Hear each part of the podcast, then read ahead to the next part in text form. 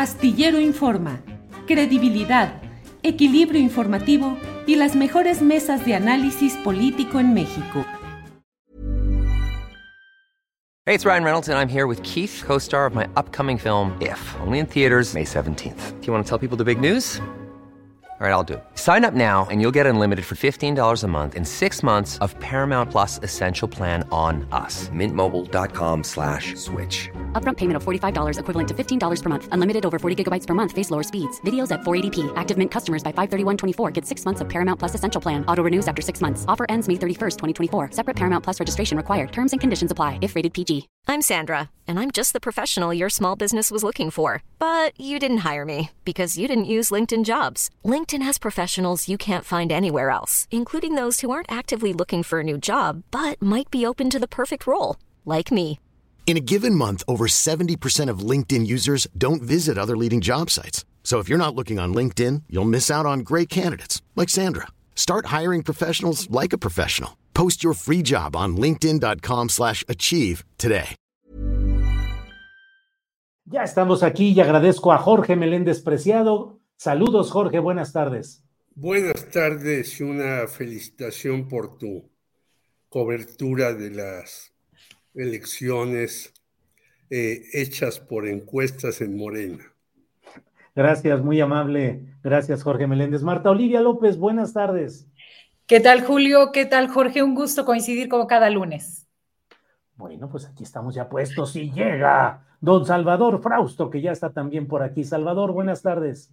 Hola, buenas tardes, Marta, Julio, Jorge, un gustazo estar por acá. Bueno, pues vamos a empezar y antes de que se nos vaya el tiempo, déjenme ponerles este pedacito, son 33 segundos de Xochil Gálvez cuando se le va un discurso. Adelante, por favor. La verdad de las cosas es que lo he intentado más de una ocasión y ya se me fue el discurso.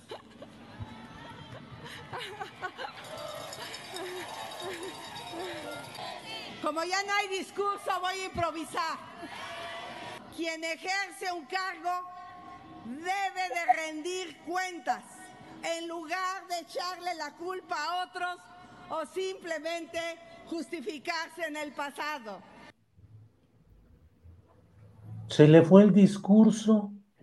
Hoy tenemos muchos temas, la verdad, y tenemos algunas imágenes que queremos compartir con ustedes, así es que a ver si nos vamos con respuestas más o menos rápidas para poder aprovechar el tiempo. Entonces, gracias a Jorge, gracias a Salvador y a Marta Olivia. Jorge, ¿qué opinas de que a un político que aspira a presidir un país se le va el discurso, Jorge? Bueno, no se le fue el discurso, se le fue lo que ella debe ser experta, la pantalla. Y se le fue a Alito, porque dijo que Alito era tan malo como Bartlett. Y luego Ajá. dijo, no, me equivoqué. Y se le va ahora el PRD del Estado de México, que dice, nosotros no vamos en la alianza, vamos aparte en el Estado de México. Es decir, se le están yendo todos y los únicos que parece que están a su lado son sus hijos y su marido, porque bajó a los tres señores que son huevones, deshonestos y faltos de moral y subió a su familia mejor. Bien, Jorge, gracias. Eh, Marta Olivia, ¿qué opinas de pues de este momento en el que a la candidata a la presidencia, virtual candidata a la presidencia, se le va el avión, se le va el discurso? Pues eh, yo digo, ¿qué esperaban de la senadora Galvez? Eh, su fuerte nunca ha sido el presentar ideas de manera clara y contundente, ni tampoco digamos que su retórica es inspiradora y mueve a las masas. Más bien su figura política la ha construido a base de hacerse la chistosa, hacer el intento de generar la risa fácil, eh, utilizando un lenguaje que ella considera coloquial, a mentadas, a groserías, a maldiciones, e incluso, eh, recordemos, disfrazándose de dinosaurio en el Senado. Y pues yo digo, no le pidamos peras al olmo. Bueno, no le pidamos peras al olmo. Bien, Salvador Frausto, ¿qué opinas de este episodio en el que se le va el discurso a Xochitl? Pues sí, se le fue el, el teleprompter, ¿no? Estaba leyendo y este, y se le, y al irse se ve que no tenía el hilo de lo que estaba diciendo. Eh, habla de una candidata pues eh, designada por las cúpulas eh, empresariales, aceptada por las cúpulas de los partidos y, con base en popularidad quisieron emular el, concepto de, Vicente Fox. Pero había, hay una diferencia con Vicente Fox, él mismo se propuso, él se sabía un producto de mercadotecnia y después empezó a ropar, él coordinaba, él era el líder de su grupo, de los amigos de, Fox. En el caso de Xochitl Galvez, eh, pues a ella la eligen, dicen, bueno, pues esta vamos a ser la candidata, como se hizo en, su momento candidato a Peña Nieto, pero bueno, pues eh, en el caso no se le iba, o supongo que Peña Nieto sabía improvisar eh, cuando no se, le, se le iba el teleprompter, que es este asunto donde leen los políticos frente a las cámaras eh, las, eh, las, cosas que tienen que decir y sin duda pues retomo también lo que decía Jorge, o sea, ya van varios gazapos ahí interesantes, como el tema de comparar a Lito cuando, le, cuando dice, bueno, pues eh, no, los priistas, muchos son corruptos y no quiero jalar con ellos, son impresentables, como Bartlett, como Alito, y el señor del PRI de Chiapas, me parece, se le queda viendo como diciendo, ah, caray, ya, la regó, ¿no? Y este, yo no dejaba de ver la cara del señor que estaba al lado y este, y bueno, pues terrible, ¿no? Este, como esos gazapos, pues ha habido muchos, de parte del PAN para con el PRI, ¿eh? El PRI no está jalando fuerte, nos dicen en, los eventos de, campaña en los estados. Eh, gracias. Eh, Jorge Meléndez, eh, y esa pregunta la haré a los tres. Jorge, mm, ya, el PAN y el Frente, ya con lo que se quedó es con Xochitl y se acabó, porque Marcelo ya tomó su decisión, ya va encaminado eh, eh, por MC el gobernador con licencia Samuel García. ¿Ya consideras, Jorge, que ya esa es la definitiva, Xochitl en el frente, uno, y dos, si crees que quede en segundo o en tercer lugar? Por favor. Bueno, que sea la definitiva, no lo sabemos.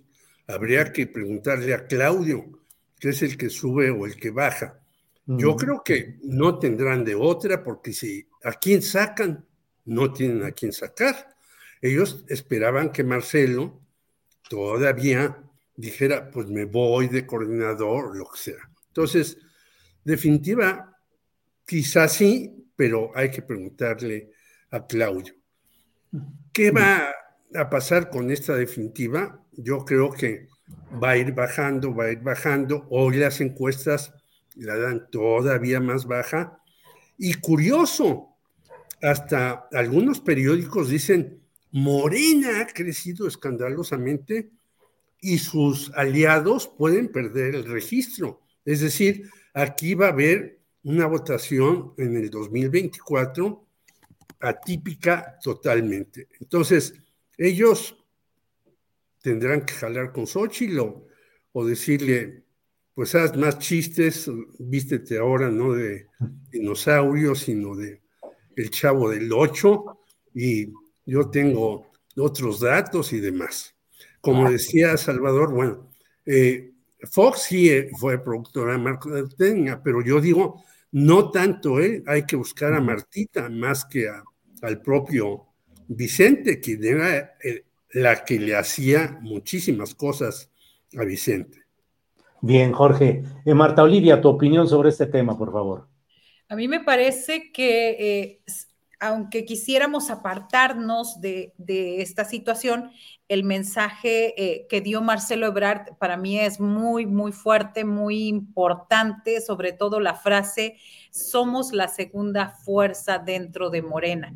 Es decir, todavía está en el estira y afloja de los cargos, está eh, eh, este, es peligroso, peligroso que haya regresado con una actitud este, exigiendo, exigiendo a alguien que no se decidía alguien que le ganó el, mandado este, Samuel García de Movimiento Ciudadano y alguien que pues tardó mucho para decir que estaba en Morena, que se quedaba en Morena. A mí me parece que eh, esas decisiones todavía, y porque ah, más allá de las gubernaturas, habló de las senadurías, habló de los cargos, y la pregunta que, eh, eh, que yo quisiera hacer, a lo mejor no está bien el tema, ¿por qué tardó tanto tiempo Marcelo en decidirse y, en, apoyar a Claudia o decir que ella era la única interlocutora con la que podía hablar? Hasta ahí lo dejo.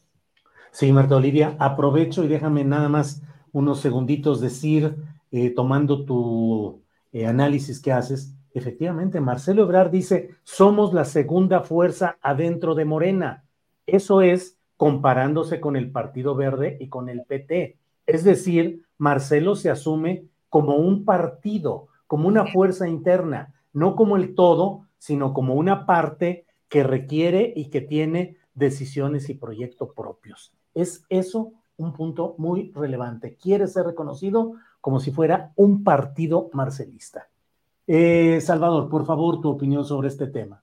Sí, y es justo muy peligroso para que terminen de aceptar a Marcelo esa idea que tiene como de corriente interna, ¿no? Porque fue eh, precisamente el fracaso o una de las razones del fracaso del PRD, las llamadas de tribus, y en los estatutos de Morena está que no pueden crear grupos internos, eh, no pueden jalar por su, por su cuenta, y él pues ya tiene su asociación civil, se asume como una fuerza eh, propia y eh, es precisamente una de las razones por las cuales eh, se pusieron esas reglas. Pero entonces me parece que finalmente Marcelo toma una decisión la mejor para él dentro de los escenarios que tenía o era candidato presidencial seguramente perdedor por movimiento ciudadano, coordinador de campaña de una campaña perdedora o eh, un espacio en el legislativo, en el Senado, o por lo menos ya en, eh, estar dentro del movimiento ganador, que eh, por lo que se ve, no solo la presidencia, sino de las nueve gubernaturas, parece ser que Morena flaquea solamente hasta el momento en dos, que serían Guanajuato y Jalisco, porque incluso Yucatán, que es panista, las encuestas y el candidato de Morena, eh, eh, Chacho Díaz, eh, parece, creo que me equivoqué del nombre, en el nombre, pero bueno, el Joaquín Díaz, el guacho. El guacho, el guacho Díaz Mena, está muy bien posicionado en las encuestas, entonces podrían ganar Yucatán, llevarse siete de nueve gubernaturas, la presidencia, y estaría eh, por verse la lucha en el Congreso. Entonces, eh, me parece que Marcelo tomó eh, la mejor decisión bajo las condiciones actuales, aunque pues está muy disminuido dentro del movimiento. Bien, permítanme poner un video de un minuto, casi un, más de un minuto y medio, sobre el discurso que dio Ebrard sobre su futuro político y regresamos sobre el tema. Adelante. El día 6 de septiembre señalamos y después lo presentamos en una queja que hubo prácticas que no debemos permitir en Morena. Su servidor trabajó más de 23 años para que la transformación que hoy estamos viviendo y su instrumento que es Morena represente las esperanzas y la grandeza de México. Y por eso no guardamos silencio. Y dijimos que estaba mal. Y hoy se reconoce que sí hubo esas prácticas y por primera vez en la historia de Morena se van a sancionar. Enhorabuena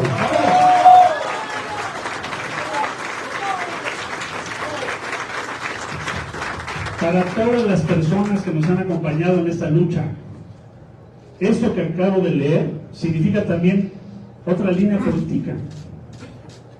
Es decir, aquel que dice que está mal, aquel que señala cuál es la violación a los estatutos, aquel que propone, que dice que mantiene sus convicciones, se, va a hacer respetado.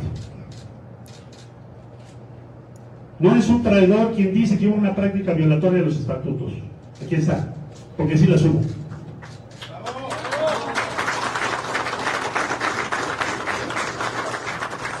El oportunismo anida en el silencio, no en la convicción. Aquí no hay oportunismo, aquí hay gente recta, íntegra. Por eso estamos aquí. ¿Qué pasó? ¿Qué estábamos esperando con esta respuesta? Pues cuál es su idea política. ¿De qué se trata? ¿Cómo va a ser el futuro? Si nosotros somos la segunda fuerza dentro de Morena de acuerdo a las cifras oficiales, debemos ser tratados como tales. Y, 30 segunditos más, solo para escuchar sobre el entendimiento que dice con Claudia Sheinbaum. Adelante. Los que estamos exigiendo pues, que se les respeten sus posibilidades, su carrera, su aportación, su representación, sus ideas. ¿O qué no fue eso por lo que luchamos tantos años?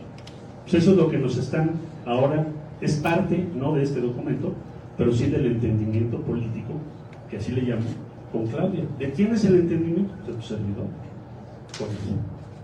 Nadie más intervino ahí. Ni el presidente del partido, ni el presidente de la República. Entonces digamos que ya es un pacto directo con Claudia el que ya hiciste. Claro, es un entendimiento con Claudia. ¿Cómo ves, Jorge Meléndez? Entendimiento directo con Claudia Sheinbaum, no interviene Mario Delgado a un lado, no, entiende el, no, entiende, no interviene el presidente de la República. ¿Qué opinas, Jorge? Pues yo creo que Marcelo Ebrard se está volviendo no una corriente, sino demasiado corriente. Él se asume como parte de una corriente muy importante que tiene la segunda fuerza dentro de Morena. Pues es verdaderamente cómico escuchar a este señor que en un momento dado este, debería de haber aprendido de su jefe y maestro eh, Manuel Camacho que por ahí no van las cosas. Yo pacto directamente con Claudia. Pues sí, puede que pacte directamente con Claudia, pero yo creo que eh, que él se asuma, y ahí no estoy muy de acuerdo con Marta Olivia, a la cual respeto mucho, que sea un peligro ni siquiera dentro de Morena. Yo creo que un señor que tardó tanto tiempo en decidirse qué hacer, lo único que hace es que sus personajes muy cercanos le pierdan el respeto y eh, vayan por un lado o vayan por otro. Y se pierde el respeto a sí mismo, aunque esté ahí en un hotel. Fíjense ustedes, nuevamente volvemos como en las encuestas a los hoteles de lujo para decir una arenga política. ¿Por qué no citó, por ejemplo, en la plaza pública a toda su gente para darle ese mensaje? Y no lo hizo en un hotel.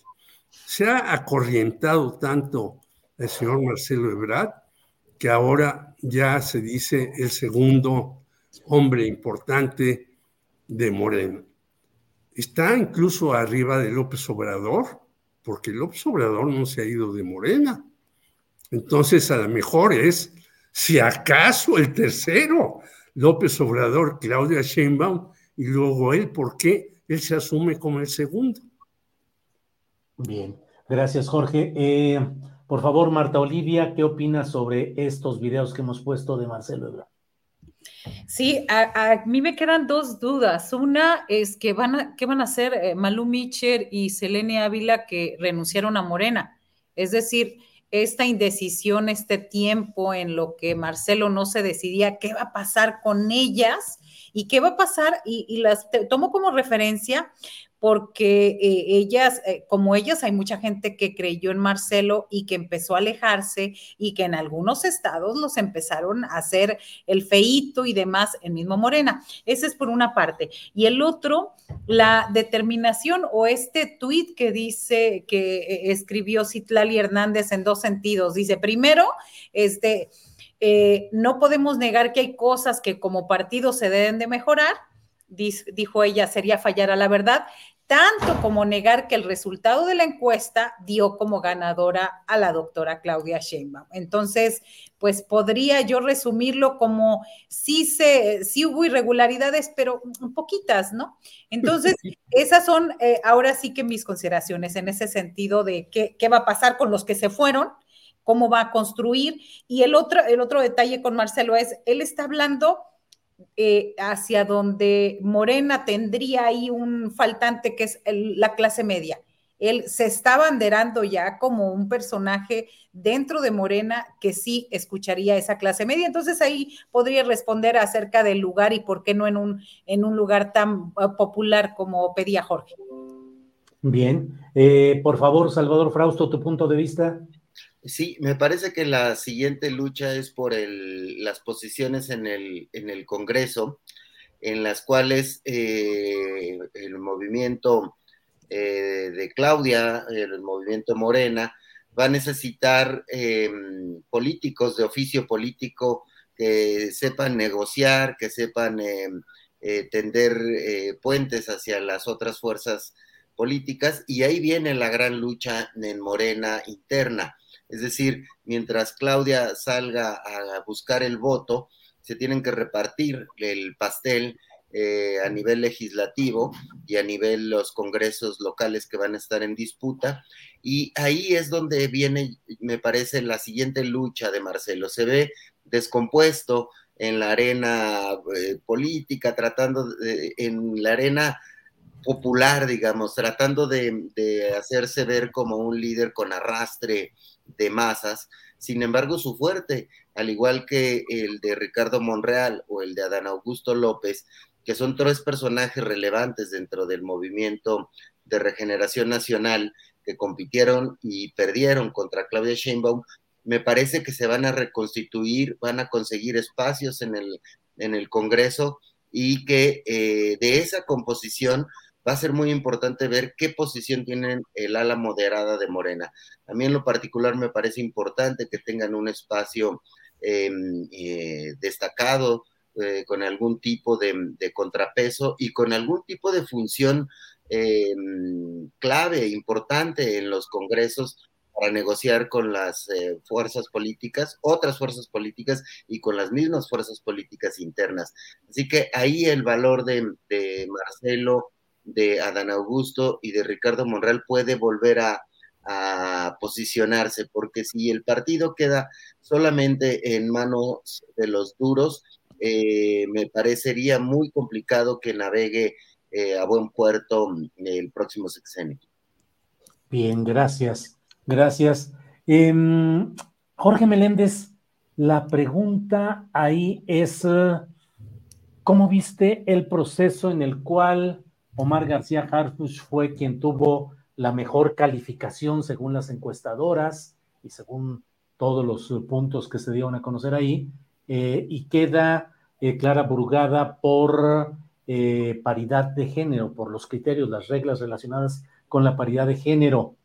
Em, ¿Piensas que quedó bien Clara Brugada o queda, digamos, desgastada o lastimada por la manera como se resolvió esto en Morena y si crees que, García Harfus queda dañado desgastado o potenciado en este episodio. Jorge. Yo creo que Clara eh, no queda dañada, sino va a ser fortalecida por Claudia y va a ser fortalecida en la medida en que los candidatos a senadores de Morena en la Ciudad de México sean hombres que jalen. Y quizás uno de ellos puede ser, como tú dijiste, Omar García Harfuch, uno de los senadores para que jale a esa clase media, que también, en efecto, jala con Ebrard, pero es una clase media muy móvil y muy bamboleante. No tenemos una clase media como antes, como dicen ahora los analistas. Antes sí teníamos una clase media que iba escalando.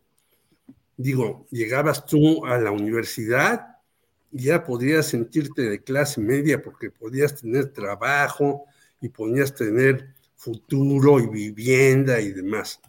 Ahora esta clase media sube y baja, se acomoda aquí, va para allá, tiene una situación súper irregular, tanto en términos de trabajo como en términos de remuneraciones, como en términos de posibilidades de tener vivienda ya no digamos que puedan tener una pensión. Entonces, es una clase media muy volátil. Yo creo que hay que, obviamente, acudir a ella, jalarla para los términos de la 4T, y Clara Brugada, pues no tiene un fuerte arraigo en esa clase media, aunque ella quiera hacerlo. Entonces se necesita eso. Pero que queda muy bien posicionado Omar García Harfuch, como tú decías hace poco, eh, y aquí concluyo, es que ya hay un trío que van a hacer el proyecto de país, que es Juan Ramón de la Fuente, Arturo Sandívar y Omar García Harfuch. O sea, al señor García Harfuch lo vuelven a colocar en una posición importante. Y, o cuestión terrible después de la militarización en esta 4T, que a un policía lo pongan como un pilar importante para el nuevo teorema que tengamos en el 2024. Gracias, Jorge. Eh, Marta Olivia, eh, Harfus y Brugada, ¿fortalecidos o desgastados? Por favor. A mí me parece que en un inicio eh, el poner los resultados y decir eh, esos métodos de Morena pues todavía no se acaban de comprender del todo eh, eh, pero eh, me parece, o sea, es decir, alguien gana la encuesta, pero no gana la candidatura por esta cuestión de, del género. creo que Morena sale fortalecido de esta este, candidatura porque sería imposible, y lo dijimos varias ocasiones aquí, que un policía que trabajó de cerca con Cárdenas Palomino y Genaro García Luna fuera el abanderado de la izquierda en la Ciudad de México. Me parece que sale ganando la izquierda, sale ganando Morena y, sale ganando también, eh, como bien escribías tú, este, sale ganando eh, García Harfuch, porque si días antes, la semana pasada, hablaban ya de que le estaban mandando un citatorio para preguntarle qué había pasado con los 43 y en el periodo donde él estuvo como eh, titular de la Policía Federal en Guerrero, eh, ya también se avisoraba por ahí que había una situación. Al quedar como senador, eh, es ya este, inmunidad. Él ya no le pueden hacer nada. Si ahora eh, se va con Claudia Sheinbaum y ya lo hacen funcionario y demás, o llega al Senado y luego se va como funcionario, por lo menos va a tener ahí un, este, una protección ya para que no informe de lo que debió haber informado. A mí me parece que eh, fue la mejor decisión. Extrañan las formas de Morena, pero creo que fue la mejor decisión este, en este sentido en la Ciudad de México. Bien, gracias Marta Olivia. Eh, Salvador, por favor, tu punto de vista sobre este tema. Me parece que ganan eh, Clara y Harfush, los dos tienen una, una, buena posición. Me parece que las reglas del juego eran eh, pues eran claras, es decir, em, en la encuesta eh, y cómo lo van presentando al estilo, platicábamos el, mismo viernes eh, en tu espacio, Julio, en una especie de los Óscares de Morena, es decir, sale el primero, los primeros finalistas, segundos finalistas, y después viene ya el ganador o ganadora. le metió mucha emoción y es una suerte de innovación en cómo eh, atraer atención, por lo menos del círculo rojo y quizá un poquito mm, ampliado, eh, estos métodos, un poco de show, un poco de reality show, eh, me pareció muy interesante, me parece que mostraron de manera muy profesional, a menos en la apariencia, los resultados de las encuestas, y que finalmente termina fortalecido Morena, termina muy fortalecido, me parece, Mario Delgado, me parece que gana eh, Claudia Sheinbaum al em, eh, mandar el mensaje eh, doble de que apoya a Harfush y tendrá que venir en un momento un apoyo muy claro de Claudia hacia, hacia Clara, que pues su gran reto es mantener el oriente de la ciudad, buscar el poniente, buscar a las clases medias y ampliar lo más posible este asunto. Es decir, entrar en una operación em, política eh, que me parece que Clara lo puede hacer muy bien, con las fuerzas que apoyaron a Harfush, que no son fuerzas de Harfush, son fuerzas este, internas del partido. Así que eh, hubo, se evitó una ruptura con los duros del movimiento. Harfush entra al gabinete seguramente y, eh, y, Clara pues es una gran candidata que muestra una fuerza de las bases vivas de la izquierda en la ciudad. Hey, it's Ryan Reynolds and I'm here with Keith, co-star of my upcoming film If, only in theaters May 17th. Do you want to tell people the big news? All right, I'll do it. Sign up now and you'll get unlimited for $15 a month in six months of Paramount Plus Essential Plan on us. Mintmobile.com slash switch. Upfront payment of $45 equivalent to $15 per month. Unlimited over 40 gigabytes per month. Face lower speeds. Videos at 480p. Active Mint customers by 531.24 get six months of Paramount Plus Essential Plan. Auto renews after six months. Offer ends May 31st, 2024. Separate Paramount Plus registration required. Terms and conditions apply if rated PG. I'm Sandra, and I'm just the professional your small business was looking for. But you didn't hire me because you didn't use LinkedIn jobs. LinkedIn has professionals you can't find anywhere else, including those who aren't actively looking for a new job but might be open to the perfect role, like me.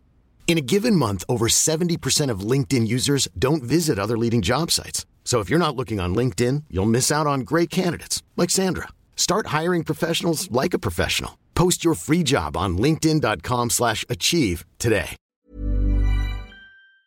de México eh, que mostraron y que fueron escuchadas por el partido y por Claudia y finalmente se inclinaron. Se está dibujando también un nuevo estilo de liderazgo de, de, Claudia. Me parece que en ese sentido el presidente López Obrador suele ser más berrinchudón, ¿no? Más obstinado en que si él decide algo, se cumple.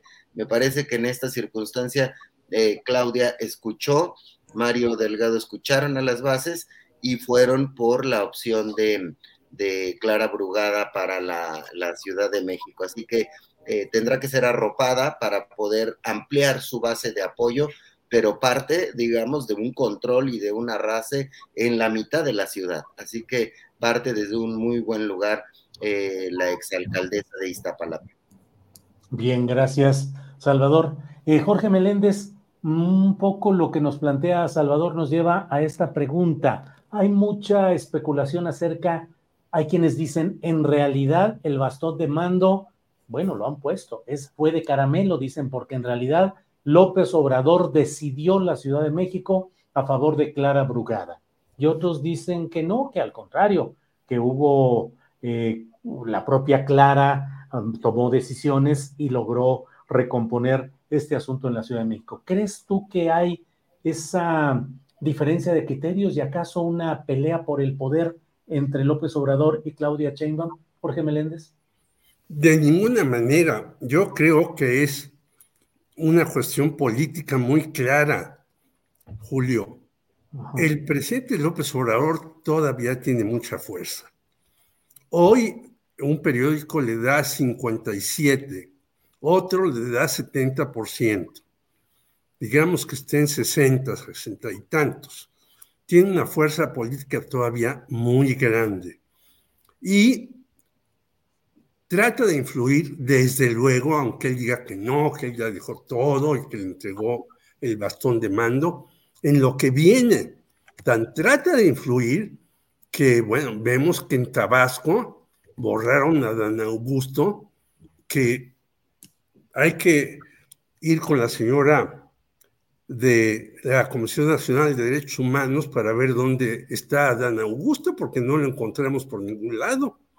Entonces, ahí borran a Dan Augusto por alguna razón con Javier May. Y por otro lado, la señora Claudia Sheinbaum está tomando decisiones. La primera, yo creo que fue y que no se vio tan claramente, es como Juan Ramón de la Fuente renuncia a estar en la ONU y se viene y está eh, operando ya para Claudia Sheinbaum. Es decir, ella ya está haciendo su equipo y también mete en ese equipo a Omar García Harfuch. Entonces, yo creo que esto es una eh, situación en donde los dos tuvieron que dialogar, que ver cómo resolvían un problema serio que inconformó a una serie de sectores sí de izquierda algunos, porque yo no diría que Morena es un partido de izquierda con todo respeto para Marta Olivia. Incluso el propio López Obrador no se considera un hombre de izquierda. Morena es un, una cuestión de amalgamas tremendas. Nada más veamos quiénes son sus candidatos en las gubernaturas. Y pues eh, yo no veo al señor Guacho eh, del PAN en Yucatán como de izquierda, ni veo a Eduardo Ramírez del Partido Verde Ecologista Mexicano en Chiapas como de izquierda, y podemos seguirle. Entonces, yo creo que fue un acuerdo entre López Obrador y Claudia Sheinbaum, que no han roto sus lazos para resolver un problema que se podría poner difícil, en efecto, si hubieran impuesto a como diera lugar a Omar García Harfuch, al cual dejó correr Claudia Sheinbaum, hay que decirlo. Así es, gracias. Marta Olivia, sobre este punto, por favor. Por alusión personal, como dicen en los... Este, sí, quiero recordar que el año pasado, este, en 2022, Morena ya estaba analizando desprenderse de ese carácter de partido de izquierda. Este, sí, en efecto, tienes razón, Jorge. Este, propuso, yo me acuerdo que en ese congreso del año pasado, borrar de los documentos básicos las referencias a ese perfil ideológico mismo que dio eh, origen a su fundación en 2014. Así que todavía sigue una propuesta de discusión. Creo que en la práctica Morena ha sido bastante pragmático, eh, aliándose a expriistas, expanistas, eh, verdes, de encuentro social y todo, ha sido más un partido que ha sido, ha, querido y llegó al poder de ganar, eh, ganar por ganar y aliarse eh, con quien sea. Ya lo hemos dicho en otras ocasiones, eh, Romel Pacheco, todos estos personajes que, que, llegaron desde 2018 y que ahora también están muy, muy cerca ahí. A mí me parece que sí corre el riesgo de que Morena deje la izquierda o deje, creo que dentro de este grupo el único de izquierda podría decirse eh, como documentos básicos y demás su aliado que es el Partido del Trabajo, ¿no? Y que tienen un esquema y una ideología más cercana. Del verde, pues bueno, el verde es acomodaticio y este, e, e, este siempre buscando el cobijo de los grandes partidos para seguir sobreviviendo. Bien, gracias. Salvador, tu punto de vista sobre este tema, por favor. Eh, me parece que un mensaje claro es el presidente López Obrador tiene una fuerza eh, eh, muy destacada, muy por encima de todos los demás liderazgos en, el movimiento de regeneración nacional, tanto así que la percepción de que él apoyaba a Clara Brugada tiene una eh, una consecuencia política. Sin embargo, me parece, insisto, en que hay una nueva forma de, liderazgo de Claudia. Es decir, está ensayando cómo meterse. Mete a la contienda a Omar García Harfush, lo mide, le permite medirlo, le permite decir, sí, este señor tiene un arrastre que puede superar, superó por casi 14 puntos a Clara Brugada, sin embargo, me metería en un lío si lo lo mantenemos eh, como candidato en la Ciudad de México, porque la oposición de el ala izquierda eh, más tradicional, más dura de, eh, Morena, no hubiera aceptado a Omar García Harfush. Así que en este caso, la cuota de género, el criterio de género, le permite una salida elegante a Morena para mandar a Harfush pues, a, una posición relevante al gabinete, incluso redactar el proyecto de nación junto con eh, De la Fuente y con, em, y con Arturo Saldívar. Entonces, me parece que esos nuevos ensayos los vamos a estar eh, viendo. A mí sí me parece que depuró Morena su estilo, ha ido depurando el estilo de de, nombrar a sus candidatos, aunque es encuesta más decisión del partido, eh, en esta ocasión pareció más, más claro, aunque digamos quedan sospechas por ahí de algunas eh, encuestas eh, que pudieron, por ejemplo, la de Guanajuato, yo tengo la impresión de que, de que Chifield estaba más arriba que la, la panista, que, ex panista que quedó como aspirante a la candidatura a la gubernatura, pero digamos en términos generales salió, salió eh, muy fortalecido el movimiento y no se ve esa fuerza en ninguna de las otras expresiones políticas y solo eh, añadiría eh, un asunto que preguntaste hace algún rato, Julio, yo creo que sí hay riesgo de que Samuel García empate o rebase a Xochitl Galvez, porque con brinquitos y chistes no, no va a aprender, no le cae bien ni siquiera a los priistas, a los, incluso a los columnistas eh, que suelen apoyar a, la, a, estas expresiones del PAN y del PRI, no la están apoyando, no les cae bien, no ha sabido acercarse. Eh, entonces, me parece que Xochitl necesita un operador político, por eso esperaron hasta última hora a Marcelo Ebrard, pero con Santiago Krill me parece muy difícil que, que se metan a tener mayores apoyos que los propios del PAN. No, me parece que Krill está muy bien para operar al interior del PAN, pero no hacia las otras expresiones políticas. Ya vimos lo que pasó en el PRD del Estado de México, ya se les fueron antes de cualquier cosa, ¿no? Entonces, em, eh, sí tenemos eh, ahí una circunstancia en la que Samuel García demostró eh, ya que sabe hacer campañas y que puede eh, robarle votos a las expresiones de la, del frente y quizá algunos cuantos votos a, Morena. Bien, gracias, Salvador. Em, Jorge Meléndez, ya que tocó eh, Salvador el tema de Samuel García, gobernador con licencia de Nuevo León, ¿cómo lo ves específicamente como candidato presidencial? De esta ola naranja? ¿Lo ves como alguien sembrado para dividir el voto opositor y ayudar a Morena? ¿O lo ves como alguien genuinamente volcado a pretender que sí puede ganar la presidencia? Jorge. Bueno, la segunda, este, la segunda pregunta es clara, ¿no? Y no por clara brugada.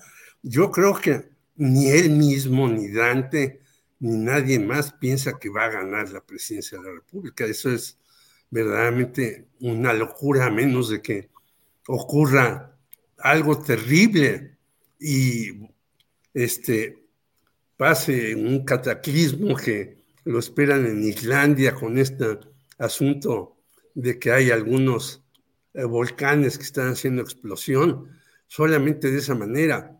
Pero eh, yo sí coincido con Salvador en que le puede quitar una buena cantidad de votos a la señora Galvez. Hoy mismo hay una entrevista con el impresentable de Germán Martínez y dice, lo que necesita Xochitl es orden, seriedad y un proyecto de nación. Bueno, pues es algo que no tiene ni va a tener Xochitl si alguien como Germán Martínez, que la apoyó y que quiso ser su vocero y que está ahí bregando para sacar a Morena, porque a pesar de que le dieron todo el empuje, el apoyo, se fue como las señoras decepcionadas, dice que eso es lo que necesita Xochitl Galvez y no lo va a tener, pues el que puede jalar votos es este muchacho con una influencer que ha resultado maravillosa para algunos momentos de su vida. Y quizá también quitarle votos a Morena en la clase media. Esa clase media que te dije hace rato que hay que redefinir nuevamente, pero bueno, Samuel García es una presencia del éxito, de que tiene muchos influencers, de que sus eh, mensajes tienen más este, corazones y caritas sonrientes, sonrientes de las que vimos con Marcelo Ebrard. Eso sí, entonces puede jalar un cacho de este lado, otro cacho de este lado. Ahora lo ponen entre 5 y 7% de intención. Puede crecer, indudablemente, pero que sea lo segundo, pues me parece que es casi imposible. Bien, Marta Olivia, tu opinión sobre Samuel García y su campaña. Ay. Hmm. Quisiera, empezar con una idea que se le atribuye a Hegel de que la historia que se repite a sí misma, la primera vez es como la tragedia y la segunda como farsa. Solo que en el caso de Samuel García todavía no sabemos si se trata de una tragedia o una farsa. Y quiero hacer el recuento eh, de esto porque eh, algo similar sucedió en 2017 cuando el entonces gobernador independiente eh, de Nuevo León, Jaime Rodríguez Calderón, el bronco, acuérdense aquel de que iba a mocharle las manos a quien robara, él solicitó licencia y también dijo que nunca lo haría y lo hizo para buscar la candidatura presidencial, creyendo que el éxito efímero que tuvo su figura en 2015 le iba a alcanzar para ser un candidato, un aspirante competitivo en el 2018. Eh, recordemos que el expriista recibió un golpe de realidad cuando apenas alcanzó 2.900.000 votos, algo así como el 5% del total de los sufragios eh, en la más reciente elección presidencial. Pero a cambio esa aventura política le significó también perder casi toda su credibilidad como político. Y recordemos, después se enfrentó a la justicia, fue encarcelada por desvío de recursos públicos y demás. Y con esto terminó su función pública, al menos hasta ese momento. Eh, la pregunta es, ¿tendrá Samuel García, con todos los desatinos que ha tenido en su estado, un destino similar? Es muy pronto para saberlo, pero según las mediciones y las encuestas que hemos visto hasta ahora, sería muy complicado que alcance más del 5% de los votos que se emitan en 2024. Por eso insisto en que todavía no sabemos si la nueva aventura política de Samuel García terminará como tragedia o como farsa de lo que ocurrió al Bronco en el 2018. Ojo, hay un, eh, eh, quiero comentar esto rapidísimamente. Eh, a Samuel García lo hace fuerte su mujer, Mariana Rodríguez, porque ella es una TikTok y es este, maneja las redes sociales a la perfección. Y en estas redes sociales, él, ella es más vista que él, con más atractivo. Y incluso recordemos que se hablaba de que podría nominarla como candidata, o sea, eh, ¿A senadora? primero como candidata cuando todavía no se ah, decidía, no le daban permiso, y después obviamente puede ser senadora este, y, una serie de personajes. Simplemente vemos en sus redes como en el concierto de Luis Miguel este fin de semana, ella rompe récords ahí de publicaciones y demás porque pues está cerca de Samuel justo horas antes de que se inscribiera ya como candidato o precandidato de Movimiento Ciudadano. Ojo ahí, ojo porque las redes sociales en manos de en manos de jóvenes, en manos de eh, ya no sé qué son generación, no son milenias, son alfas, son más para acá, eh, este, no les interesa mucho la política y, sí les eh, causa más gracia una, un personaje que está bailando, cantando música clásica, no sé si vieron por ahí el TikTok y de repente empiezan a bailar cumbia, por ejemplo. Entonces, llegó, llegó a Nuevo León pensando que este, estaba rezagado y subió por eso también siempre tengo dos ideas este, encontradas. Y ahí está como gobernador. Entonces, veamos qué sucede en, las redes sociales y en lo demás como Movimiento Ciudadano para el 24. Bien, gracias. Eh, Salvador Frausto, por favor, tu punto de vista sobre Samuel García y su campaña. Sí, la franja del electorado va por esa franja del electorado que no se asume eh, de izquierda ni de derecha, ni morenista, ni panista, y ahí hay muchos jóvenes en los que no, les importa, digamos, no tienen eh, algún eh, eh, desprecio especial, por ejemplo, por el PRI o por la marca política.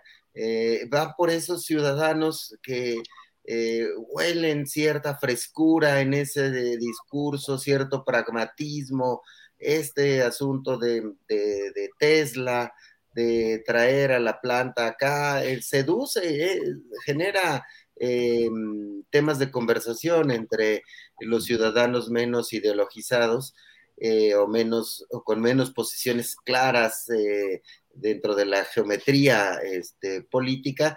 Y yo creo que hay que observar con atención esa franja eh, del electorado a la que también pretendería eh, Xochitl llegar, pero no parece Xochitl convencer a esa franja del electorado.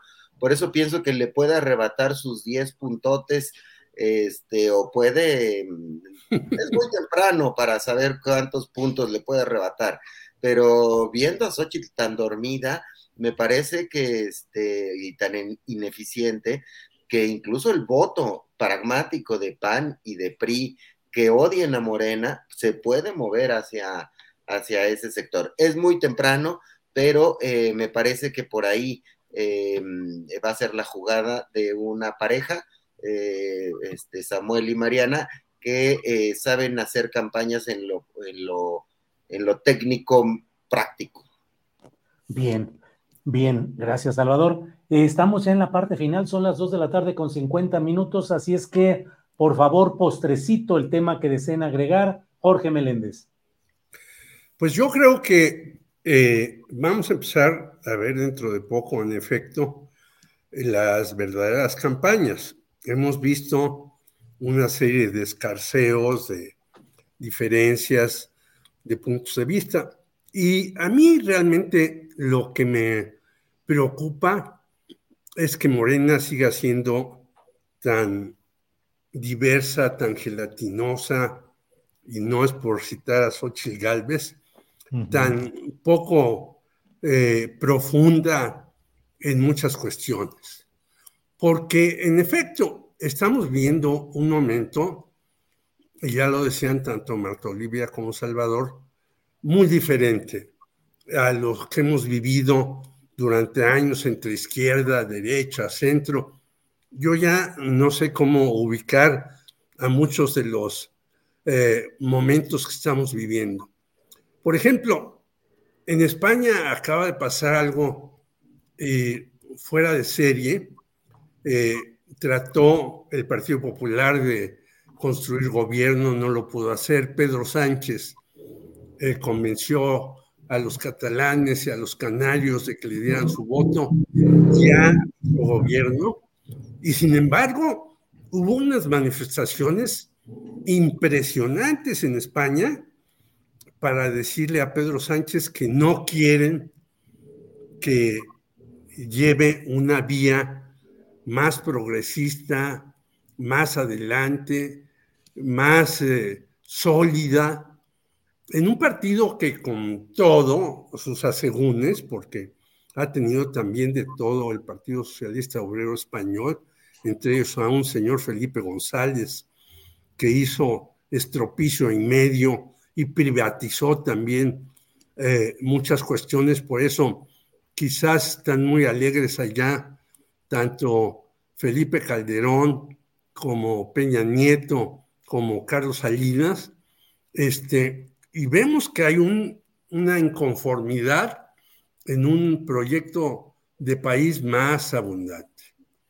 Tú señalabas y platicabas con Claudia Villegas y qué bueno que Sergio Massa le puso esa barrida a mi ley, pero yo no estoy tan claro de que con, toda, con todo ese debate, mi ley ya está descartado, eh, porque estamos hablando de un país que tiene una situación tremenda en la eh, cuestión de inflacionaria.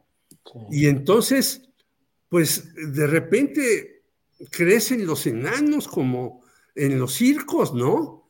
Y, en lugar de tres pistas tienes diez pistas. Y quizás por eso Morena pues trata de jalar por aquí, por allá, pero a veces lo hace de manera, a mi manera de ver, con personajes que son impresentables, como el llamado jaguar negro en Chiapas, ¿no? Porque además ahí tenemos un, problema con el Ejército Zapatista de Liberación Nacional, que ya está tratando de entrar en otra ruta. Por lo tanto, vamos a tener unas elecciones con muchos problemas, con muchas dificultades, y aquellos que dicen, pues va, ya se fortaleció mucho Morena y va a ganar eh, yo no lo siento así. Y por eso sí hay que tener una línea muy clara por dónde debe de ir Morena. Muy bien, gracias Jorge. Eh, Marta Olivia, por favor, postrecito. Postrecito, eh, la terrible noticia esta mañana de eh, que fue localizado sin vida el cuerpo del magistrado del Tribunal Electoral de Aguascalientes, Jesús Ociel Baena Saucedo. Eh, recordemos que ya él fue, el magistrado fue la primera persona no binaria en alcanzar cargo de, en este órgano electoral. Y al respecto, decirles que alguien que promueve el odio hacia la comunidad LGBTQ y más ha sido Eduardo Verástegui, quien hoy se montó en el... En, pues en la ola mediática y de redes mandando un mensaje diciendo que ese crimen no debe quedar impune, que la justicia, el derecho se hagan valer y manda sus oraciones y demás. Ya le han contestado y le han dicho que, eh, eh, por supuesto, hay personas que dicen que fue un crimen de odio, un odio eh, que le dicen, a ver, así que no te hagas, lo promueves tú todos los días en contra de la comunidad LGBT, LGBTQ y más. Así que eh, todavía no se sabe eh, qué ha pasado, las autoridades pues nos van a informar, supongo que muy pronto lo que sucedió. Lo cierto es lo, lo lamentable del hecho. Y cierro rapidísimamente diciendo que al concierto de Luis Miguel, además de Mariana Rodríguez y Samuel García, también fue el rector de la eh, Universidad Autónoma de Tamaulipas, Guillermo Mendoza Cavazos y su esposa Imelda Sustaita, acusados de una estafa maestra por 450 millones de pesos, no aclarados pero pues ahí están gastándose el dinero de los estudiantes de la Universidad Autónoma de Tamaulipas. Gracias, gracias, Marta Olivia. Salvador Frausto, por favor, postrecito. Sí, bueno, primero lamentar sin duda el asesinato del magistrade y, em, y estar muy atentos a ver las razones eh, que no han sido dadas a conocer a cabalidad y, eh, y si reprobar estas, eh, los discursos de odio. Es lamentabilísimo que en este país ocurran este tipo de, de, asuntos. Y por otra parte, eh, yo pondría el ojo en ver eh, los primeros pasos que vaya a dar Clara Brugada. Yo creo que como estrategia política para Morena, em, este tema de afianzar primero el voto de izquierda, el voto duro de Morena, es muy importante. ¿Por qué? Porque todas las encuestas los tienen muy, muy arriba. Esta discusión que hay de que podrían perder el registro el Partido Verde, el Partido eh, del Trabajo, el, PRD, incluso el PRI en, algunos estados, em, eh, hace ver la fuerza de que tiene ya eh, Morena. Primero hay que afianzar al electorado base y después ir a buscar hacia las periferias otro tipo de, votante. Por eso me parece muy atractiva la candidatura de, em, de, Clara Brugada y ver cómo la van arropando, si es que eso ocurre, eh, las fuerzas eh, que no apoyaron, no la apoyaron en la encuesta. Es decir, que es probable que sean ciudadanos, que es probable que sean unos sectores del, del, de Morena, como eh, pues eh, ya hemos platicado, pues, se veía cerca a la gente de Iztacalco, de la Venustiano Carranza, estas fuerzas eh, de, de, Mario Quintero, de Armando Quintero, perdón, de, de, los hermanos Moreno en la Venustiano Carranza, ellos se van a acercar a Clara, la van a arropar, la van a apoyar para ver de qué manera va a buscar primero afianzar el voto duro y después buscar el voto eh, periférico que podría darle un triunfo claro en la ciudad en la Ciudad de México. Ya sabemos, sabemos de esfuerzos que ha hecho Clara por acercarse a personajes de, em, digamos, de las lomas, de Polanco, de lugares donde no, no entra y donde podría empezar a crecer algún tipo de, de apoyos hacia su, hacia su candidatura por el buen desempeño que tuvo en temas de seguridad, en temas de eh, sociales como las utopías y bueno, pues eh, y en temas, por ejemplo, de construir obra, obra pública, obra vial. Entonces va por ahí, eh, me parece que la atención que habría que poner, porque sin una ciudad de México fuerte, se debilita la, la lucha por la presidencia de la República. Bien, muchas gracias. Pues a los tres, muchas gracias. Son las dos de la tarde con 59 minutos. Muchas gracias por sus opiniones, por la precisión, la rapidez en algunos casos de poder ir analizando y comentando todo esto. Pudimos avanzar y darle un poco de batería a los muchos asuntos que están por ahí pendientes. Jorge Meléndez, muchas gracias y buenas tardes. Gracias, abrazo a todos. Gracias. Marta Olivia, gracias, buenas tardes. Un gusto como siempre y un privilegio compartir micrófonos con ustedes. Saludos a todos los seguidores y suscriptores. Gracias. Salvador Frausto, gracias. Buenas tardes. Buenas. Hola, buenos días, mi pana. Buenos días, bienvenido a Sherwin Williams. ¡Ey! ¿Qué onda, compadre? ¿Qué onda? Ya tengo lista la pintura que ordenaste en el ProPlus app. Con más de 6.000 representantes en nuestras tiendas listos para atenderte en tu idioma y beneficios para contratistas que encontrarás en aliadopro.com. En Sherwin Williams somos el aliado del PRO.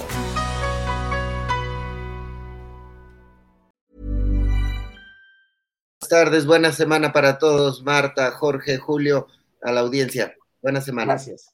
Para que te enteres del próximo noticiero, suscríbete y dale follow en Apple, Spotify, Amazon Music, Google o donde sea que escuches podcast. Te invitamos a visitar nuestra página julioastillero.com.